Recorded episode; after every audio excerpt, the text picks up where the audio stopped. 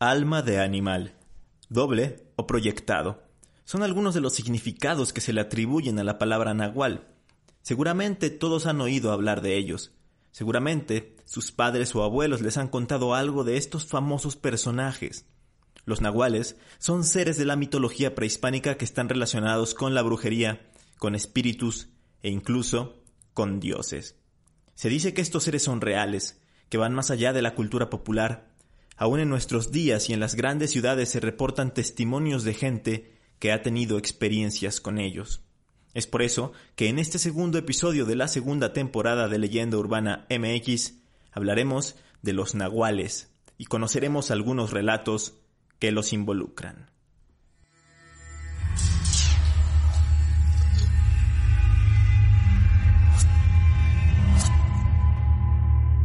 Esto es Leyenda Urbana MX con Ismael Méndez.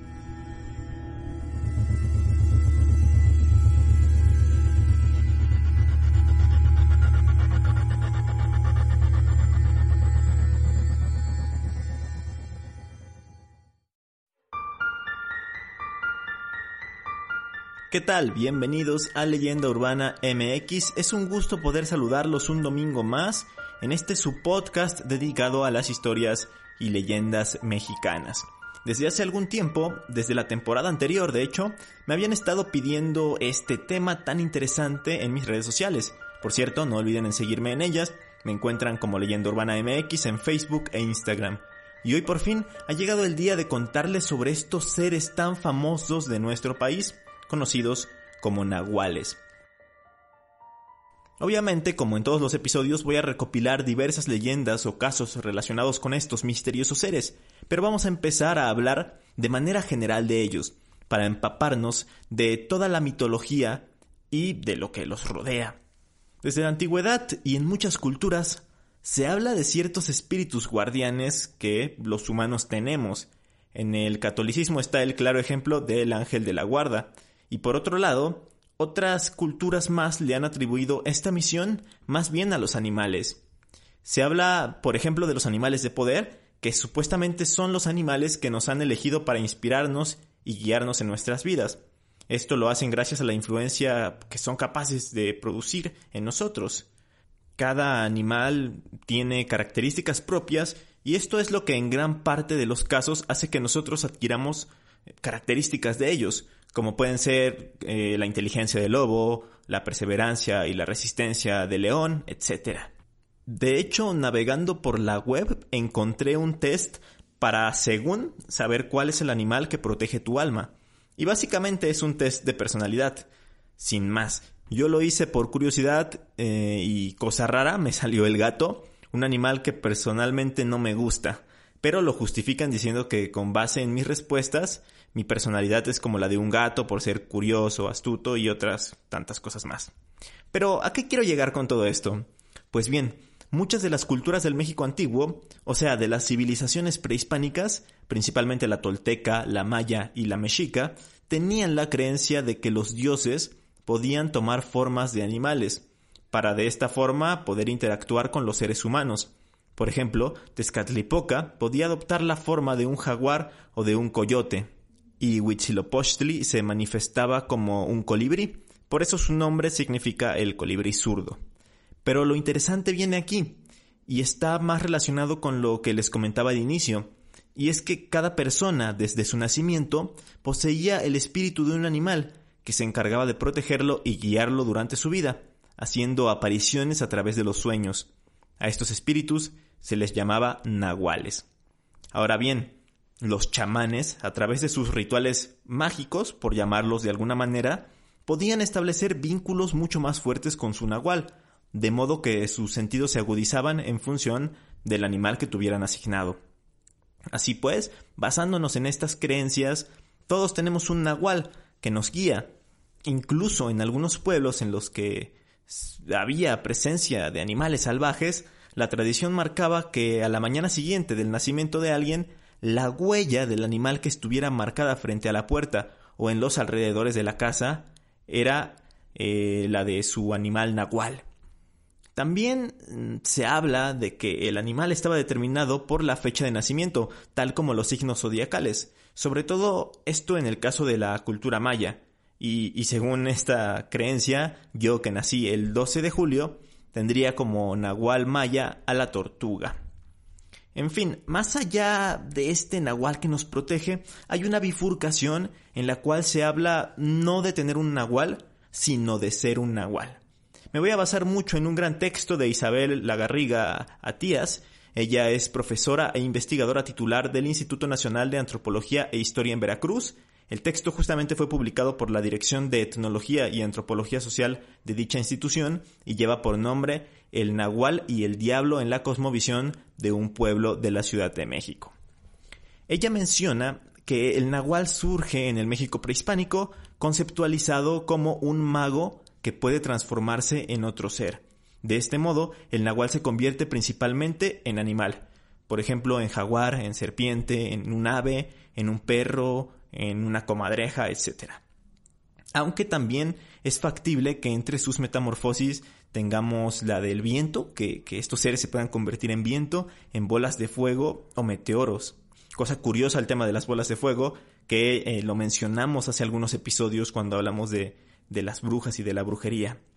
Y se conoce como nahual tanto a la persona como al animal en el que esta última se convertía. Del nahual se pensaba también que, durante su gestación, desaparecía cuatro veces del vientre de su madre. Por otro lado, los factores para poder ser un nahual iban desde la herencia de poderes paternos hasta la realización de ejercicios, uso de algunas eh, sustancias alucinógenas y también pues de rituales mágicos. El nahual podía ser el bien o el mal.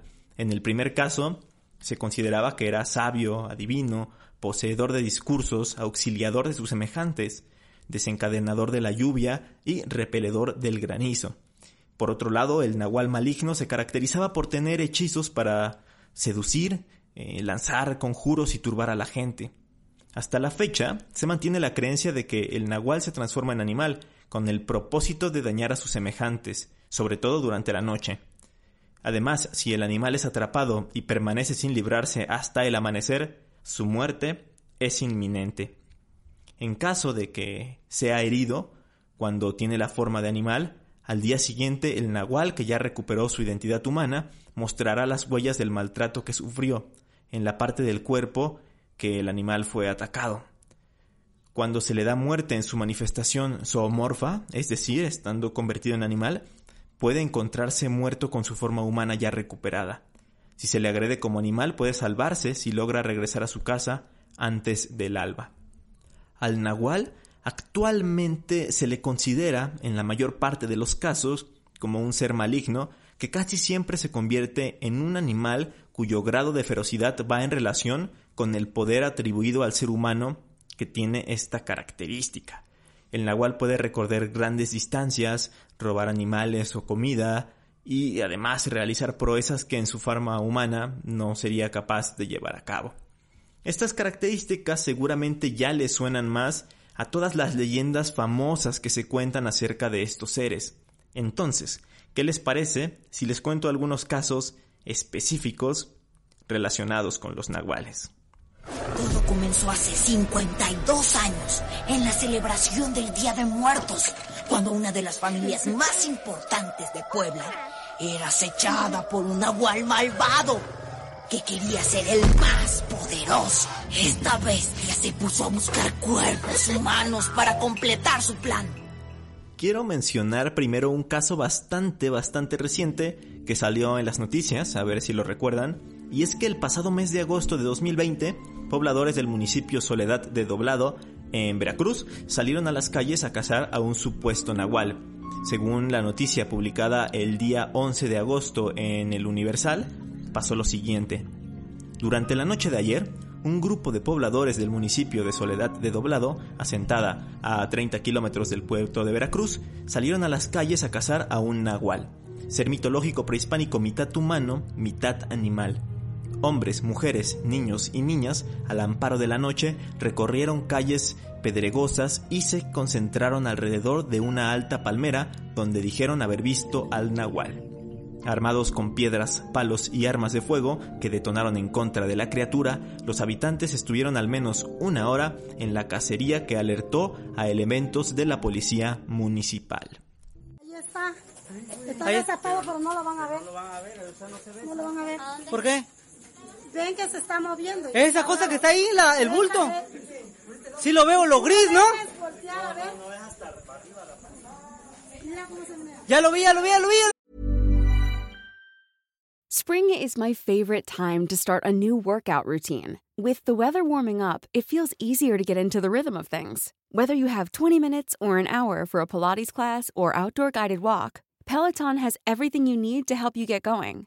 Get a head start on summer with Peloton at onepeloton.com. If you thought the only way to get a more defined jawline with natural looking results was through surgery, think again. Juvederm Volux XC is a non surgical injectable gel filler that improves moderate to severe loss of jawline definition and can help you achieve natural looking results with little downtime. Even better, this improved definition lasts up to one year with optimal treatment. No maintenance required. Improve jawline definition for a smooth, sculpted look with Juvederm Volux XC. For important safety information and to find a licensed specialist, visit juvederm.com. That's J U V E D E R M.com. Not for people with severe allergic reactions, allergies to lidocaine, or the proteins used in Juvederm. Common side effects include injection site redness, swelling, pain, tenderness, firmness, lumps, bumps, bruising, discoloration, or itching. There's a risk of unintentional injection into a blood vessel, which can cause vision abnormalities, blindness, stroke, temporary scabs, or scarring. Talk to a licensed specialist De hecho, circula en la red un video en el que están alumbrando hacia una palmera, como bien dice la nota que les acabo de leer, eh, una palmera enorme, porque según ahí se había escondido. Acto seguido se escucha a un hombre decir que ya lo vio, que se ve un bulto gris. Luego se escucha más tumulto de toda la gente que está ahí, empiezan a ladrar los perros y el desenlace, por lo que se comentó después, es que la criatura salió volando y se fue. Además, llegó la policía municipal para hacer que todos regresaran a sus casas porque se estaban aglomerando en plena pandemia y, obvio, estaban sin las medidas adecuadas.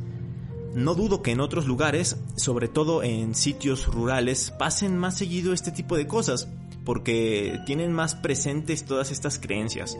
Lo malo es que seguramente sean simples animales asustados, tal como lo comenté en el episodio de las brujas, en las que pues muchas veces atacan a, lechuzas o a búhos porque piensan que son brujas transformadas en estos animales. De hecho, eh, quiero relacionar esta noticia con otra que salió igual el año pasado, en marzo para ser exactos, y es que en Valle de Bravo, Estado de México, se reportó la aparición de un león esto sí fue real e incluso mató a un taxista y se suspendieron las clases en muchísimas de las escuelas de la localidad. El caso es que no faltaron aquellos que afirmaban que el, león en realidad era un nahual que estaba causando terror a los habitantes, a los pobladores. Y ya después salió otra noticia y dijeron que siempre no, que no era un león, sino un perro enorme. Y después de eso ya no supe en qué terminó la historia, ni al final qué animal era. Lo que es seguro es que no fue un nahual, por mucho que esto se llegara a creer. Mencionadas estas notas más recientes, vamos ahora con una leyenda de nahuales clásica. Para ellos tenemos que situarnos en Xochimilco a finales del siglo XIX y principios del siglo XX, esto en la Ciudad de México obviamente. Platican los habitantes del lugar que en ese entonces, eh, cerca del centro histórico de, de dicha zona, había un gato muy latoso que no dejaba dormir a los vecinos de las chinampas ya que el gato se pasaba dando brincos por los tejados de las casas de esa zona. Un buen día, los vecinos se organizaron para cazar al animal, ya que era demasiado fastidioso. Esa noche, todos los vecinos se quedaron al acecho del gato. Esperaron largo rato en silencio y en cuanto el felino llegó, los vecinos empezaron la cacería por las chinampas. Cuando lograron atraparlo, metieron al gato en un tambo grande justo a la medianoche.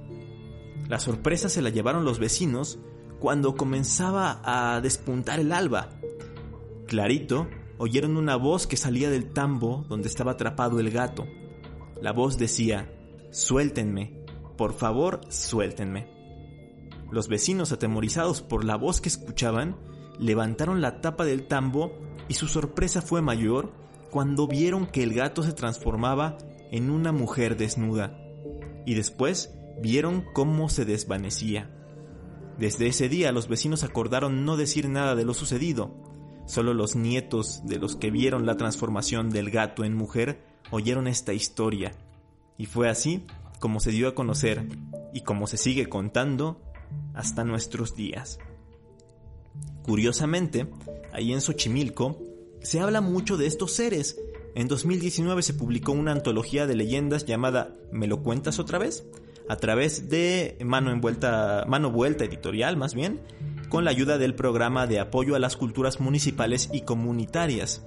Y una de las historias que contiene el volumen la relata Pedro Torres López, habitante del barrio de la Asunción, Xochimilco. Se llama El Nahual con dientes de oro y dice así. Vivo en el barrio de la Asunción. El callejón donde vivo se llama Callejón del Infiernito. No sé por qué le pusieron así, pero cuentan mis antepasados que en ese tiempo estaba mucho el rumor de un nahual. Ellos decían que el nahual era un perrito negro, el cual hacía muchas maldades con los animales. Mataba gallinas, patos, guajolotes, puerquitos y todo eso. Ya traía a todos asoleados en el callejón, y en una ocasión se pusieron de acuerdo los vecinos para atraparlo.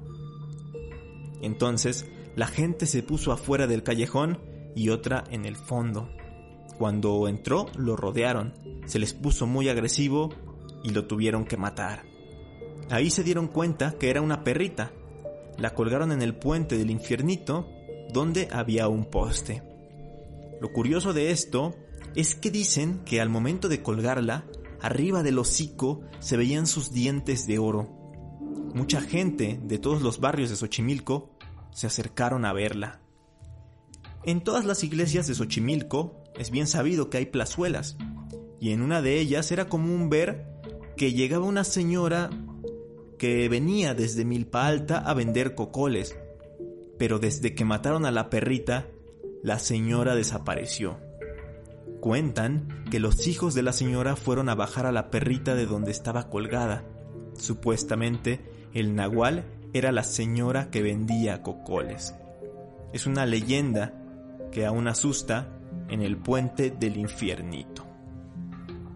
Y ya para terminar esta parte de Xochimilco, cabe mencionar que son tan populares los nahuales que incluso cada año, entre octubre y noviembre, por fechas de Día de Muertos, en uno de los embarcaderos se lleva a cabo una representación teatral llamada El Nahual de Xochimilco.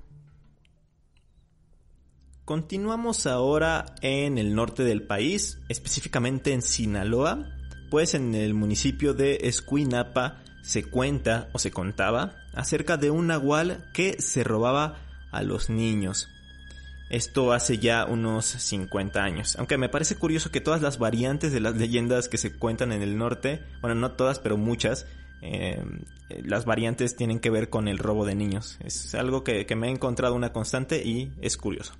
Pero regresando al tema, en ese entonces las familias de esa localidad vivían aterradas, principalmente en los hogares donde había mujeres que recién habían dado a luz, ya que el nahual las buscaba para arrebatarles a sus hijos. El temor de las personas cercanas a ellas era tanto que no dejaban que se quedaran solas en sus casas, siempre alguien estaba al pendiente de ellas por lo que pudiera pasar. Luego de que por todo el municipio se corriera la voz de que ya eran varios niños los que el nahual se habían llevado, un grupo de hombres se organizó para tratar de atraparlo y darle muerte. Solo así terminarían con tanta maldad, o eso es lo que decían. En una ocasión, cuando el nahual buscaba meterse a una casa que se encontraba a las orillas de la cabecera, los hombres, que todas las noches vigilaban el pueblo, lo sorprendieron y le dispararon en una de las piernas, por lo que salió corriendo rumbo al monte. Detrás de él se fueron todos los que buscaban cazarlo. Horas después lo encontraron moribundo entre los matorrales. Su apariencia ya no era la de un animal feroz, ya que nuevamente tenía el rostro de un ser humano, pero sus manos aún eran como las de una bestia. Ahí, frente a todos, estaba agonizando el nahual, que todo el pueblo quería ver muerto. Los pobladores cuentan que se trataba de un brujo que vivía cerca de la capital del Gallo y que era sabido por todos que se dedicaba a hacer maldades. En ese momento, los hombres terminaron por rematarlo. Era la vida de él o que siguiera dañando con su maldad a las mujeres y a los niños. Nunca se supo qué hacía con los niños que se robaba, si los regalaba, los mataba o se los comía incluso. Lo que sí es que después de la muerte de ese nahual, los pobladores ya no supieron saber de la existencia de algún otro ser de ese tipo, aunque se dice que en las comunidades vecinas algunos nahuales siguieron apareciendo y que también se han seguido organizando los pobladores para así poder acabar con ellos. Ya en esta recta final voy a contarles dos leyendas cortas. La primera procede de la heroica Atlisco de las Flores, en Puebla. Dicen los relatos que se oyen en algunas colonias del nororiente de Atlisco que muy cerca del cerro de San Miguel viven los nahuales, hombres con dos personalidades, hombres transformados en perros. Avanzan suspendidos en el aire y así conducen y se llevan al ganado para matarlo por las noches. Cuentan que para acabar con dicho hechizo es necesario hacer una cruz con dos cuchillos, machetes o espadas de acero y colocarlas en dirección al nahual, quien termina revolcándose y dejando salir berridos horrendos. Curioso que también este método se hable para alejar o ahuyentar a las brujas.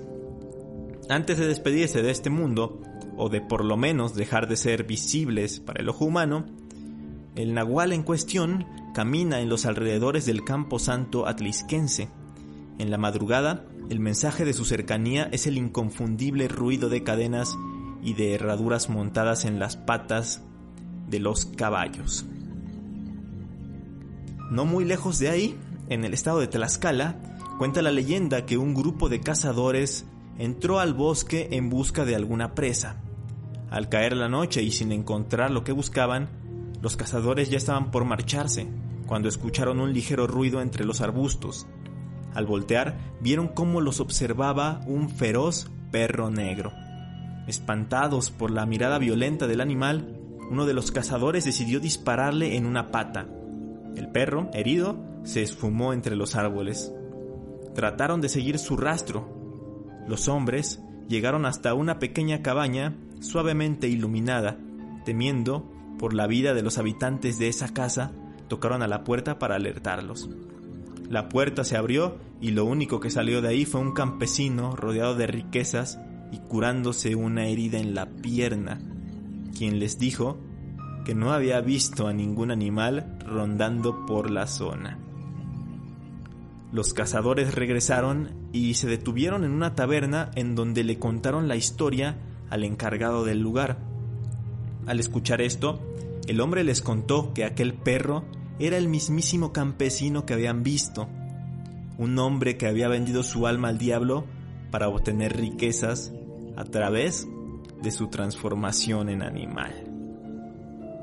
Y así como estas, hay muchas otras historias de nahuales.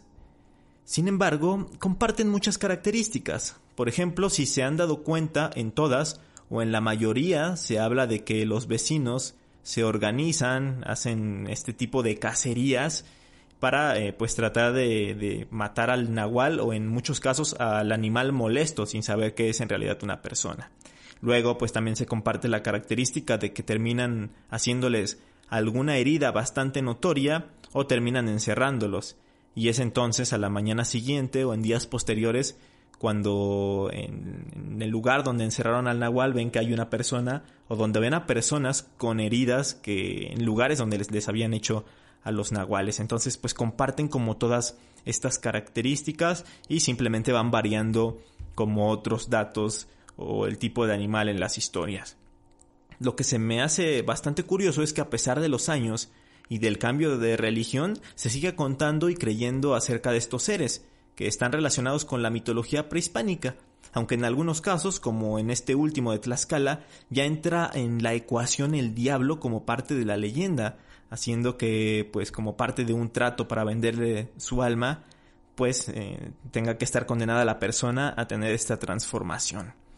Y sí, como bien lo dice la, investigadora que les comenté al inicio, eh, Isabel de, de Lina, pues actualmente básicamente todas las leyendas que se cuentan habla de que estos seres son malignos y de que se dedican a hacer simplemente el mal, y ya no se habla tanto de que eran espíritus protectores o em, animales que guiaban la vida de las personas.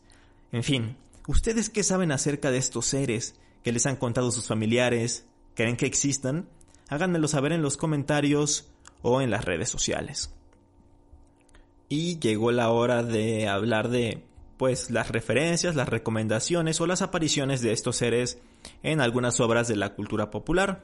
Quisiera empezar por hablarles de Nahuales, que es una película dirigida por César García, eh, una película que se hizo en el estado de Morelos, y es una mezcla más bien entre película y documental, porque mezcla testimonios de muchas personas que según han tenido como experiencias con estos seres o que están muy arraigadas con estas leyendas y mezcla esto con dramatizaciones o representaciones de estas cosas que va contando las personas a quienes entrevistaron. Ganó el premio Calavera de Plata en el conocido Festival Internacional de Cine Fantástico y de Terror Mórbido. Pueden encontrar el tráiler en YouTube y pues de ahí ven si pueden conseguir la película documental que está bastante interesante. Luego quiero retomar un libro que mencioné durante el episodio que se llama Me lo cuentas otra vez Mm, lo mencioné en la sección de Xochimilco, pero vale la pena que lo lean. Eh, no es muy largo, son como una, no sé, unas 100, 150 páginas y son cortas las leyendas. Lo encuentran de forma legal y gratuita en formato PDF, esto en la página de culturacomunitaria.cdmx.gov.mx. Como les decía, es una antología de leyendas. Vienen unas 4 o 5 relacionadas con nahuales y además vienen otras leyendas como la leyenda de la Llorona, vienen leyendas de milagros, de apariciones, de fantasmas, en fin, eh, todas, todas están relacionadas con el sur de la ciudad, más enfocados a Milpa Alta y a Xochimilco, pero yo creo que a todos ustedes les va a gustar. Esto es más como una curiosidad esta recomendación, pero bueno, para todos los veteranos de los videojuegos eh, que jugaron desde no sé, PlayStation 1 y Nintendo 64 como yo, que, que soy fanático desde entonces, pues recordarán un juego llamado Bloody Roar, que salió justamente para el PlayStation 1 y tal vez no esté tan relacionado con los nahuales, pero es que habla en gran parte de, de este tipo de transformaciones de humano a animal. Era un juego de peleas en los que cada personaje tenía la capacidad de transformarse en un animal y adoptar como sus características, em, sus habilidades para poder eh, pues solventar la batalla. Entonces salieron alrededor de tres juegos y pues eh, yo lo recuerdo con mucho cariño y pues me parece interesante mencionarlo por esta em, digamos este concepto que tenían de que las personas se podían transformar en animales y tomar estas características. Y no puedo irme sin mencionar La leyenda de la Nahuala, película de animación de Anima Studios. Fue la primera de la saga de las leyendas, de la que, como ustedes sabrán por mis múltiples menciones en el podcast, soy gran fanático. La película se sitúa en el año de 1807 en la ciudad de Puebla de Los Ángeles, donde se cuenta la leyenda justamente de la Nahuala, según la cual hay una vieja casona abandonada que se encuentra habitada por una bruja conocida como la Nahuala, quien 52 años antes se apoderó de los espíritus de unas niñas y ahora busca a otro espíritu. ¿A poco no les suena interesante? Y bueno, eso fue todo por el episodio de esta semana. Espero que les haya gustado mucho y si fue así, no olviden compartir el podcast con sus amigos y sus conocidos. Mientras tanto, les recuerdo que además de, este programa me pueden escuchar en el programa de Radio Magazine 99 esto los viernes entre las 9 y las 10 de la noche, entre esas dos horas sale mi sección, a través de la señal de Ori Estéreo 99.3. Espero que tengan un gran inicio de semana y nos escuchamos aquí en Leyenda Urbana MX el próximo domingo. Hasta entonces.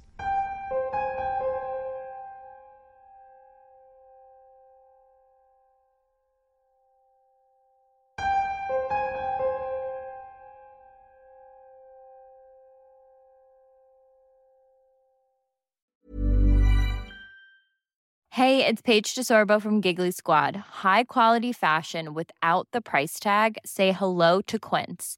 I'm snagging high-end essentials like cozy cashmere sweaters, sleek leather jackets, fine jewelry, and so much more. With Quince being 50 to 80% less than similar brands.